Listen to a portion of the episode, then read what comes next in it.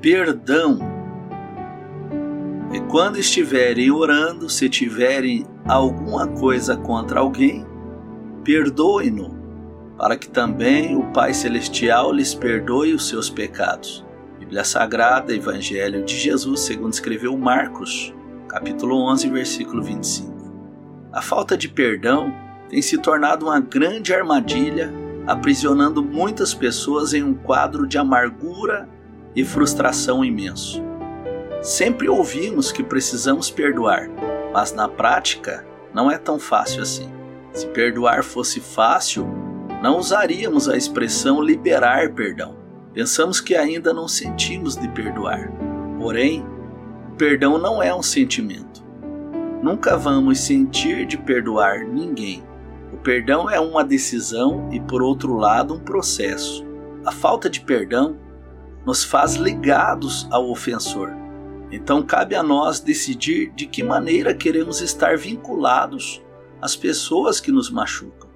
O ressentimento e o rancor nos tornam como que amarrados às pessoas que nos ofenderam, carregando esse peso até o ponto de todas as nossas forças se acabarem.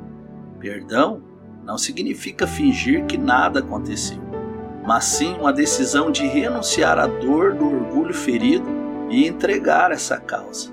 Perdão não significa que eu tenho de transformar a pessoa perdoada no meu melhor amigo para provar o perdão.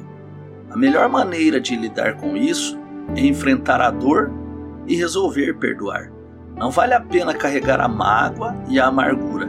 Esses sentimentos são tóxicos e criam raízes profundas na nossa vida. Perdoar os outros é uma exigência para todos os cristãos.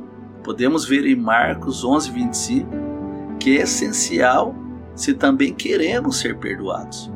Considere que, ao longo da vida, vamos precisar perdoar certas ofensas mais do que uma vez.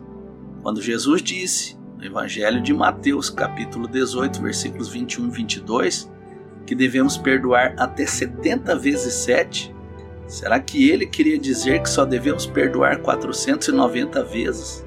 O número mencionado por Jesus é ilustrativo.